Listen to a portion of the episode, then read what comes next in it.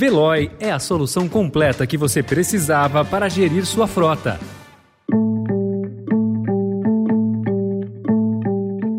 Oi, bem-vindo, bem-vinda. Começa agora mais uma edição do Notícia no seu Tempo, podcast produzido pela equipe de jornalismo do Estadão para você ouvir em poucos minutos as principais informações do jornal.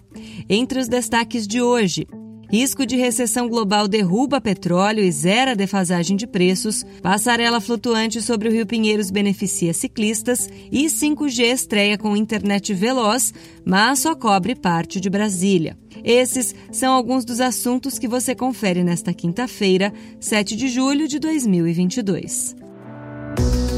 Estadão apresenta Notícia no seu tempo.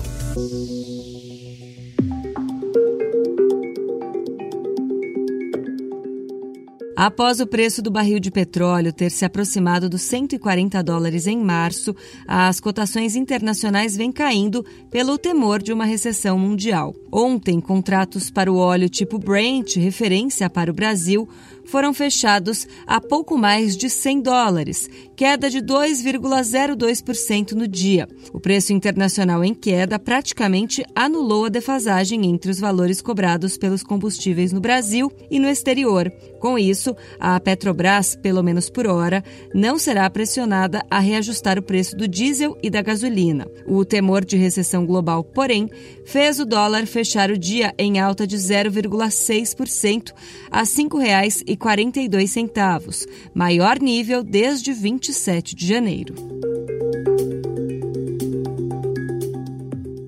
O futuro das telecomunicações já começou em Brasília, mas com algumas voltas ao passado. Ontem, o acesso às redes de quinta geração de telefonia móvel, o chamado 5G, estreou na capital federal. A tecnologia promete velocidades até 20 vezes superiores ao 4G, com consumo mais rápido de vídeos, jogos e ambientes de realidade virtual. A cobertura, porém, ainda é parcial. Alguns locais na região central da cidade ainda não tinham acesso ao novo serviço por não estarem dentro das áreas das antenas já acionadas. Segundo o Ministério das Comunicações, essa limitação tende a ser eliminada à medida que as empresas de telefonia acionem mais antenas.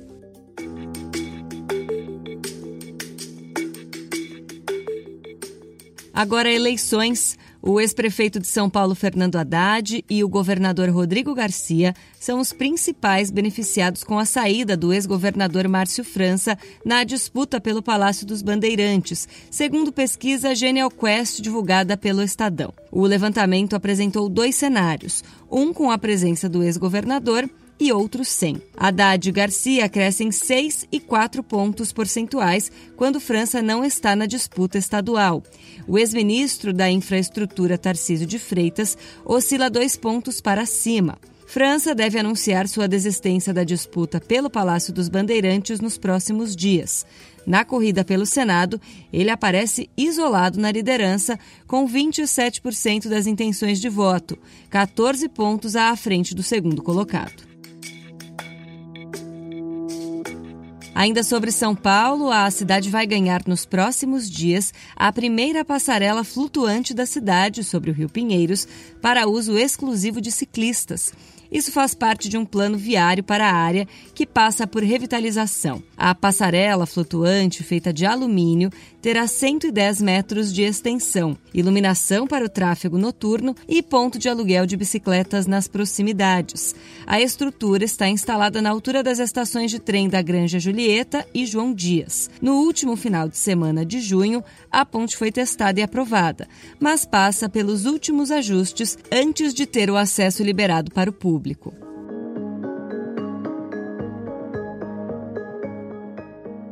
Duas boas notícias sobre saúde.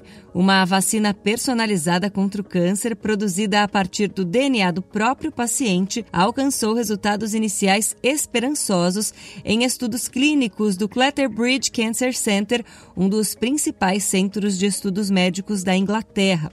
O estudo pioneiro ainda é preliminar com poucos participantes e os dados ainda não foram publicados em revista científica.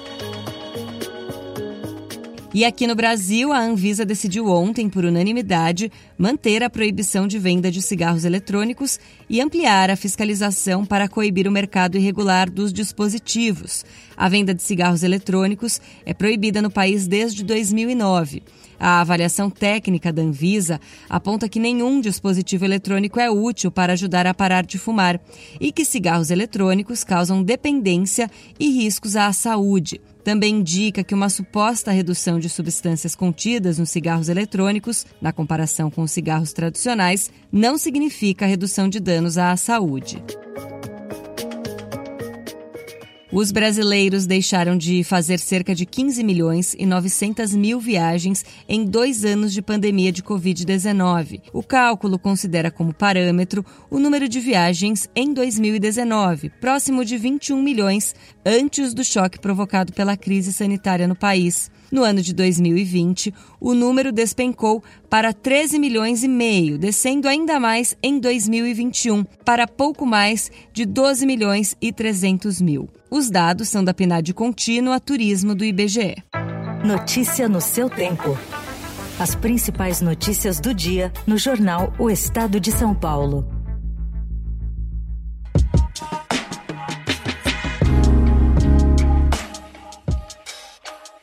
O primeiro-ministro britânico Boris Johnson rejeitou ontem abandonar o cargo, apesar da renúncia de mais de 40 funcionários de alto e baixo escalão e do apelo de seus principais ministros para que deixe o poder em razão de escândalos, entre eles o chamado Partygate. Autoridades do executivo se reuniram com ele ontem, mas o premier conservador se declarou determinado a continuar na função e a se concentrar nos assuntos de grande importância que o país enfrenta. A permanência de Johnson no poder foi abalada na terça-feira pela renúncia dos ministros das Finanças e da Saúde, que disseram que não podiam mais apoiá-lo em razão do modo como ele vem lidando com escândalos éticos, incluindo o caso de um alto funcionário acusado de má conduta sexual.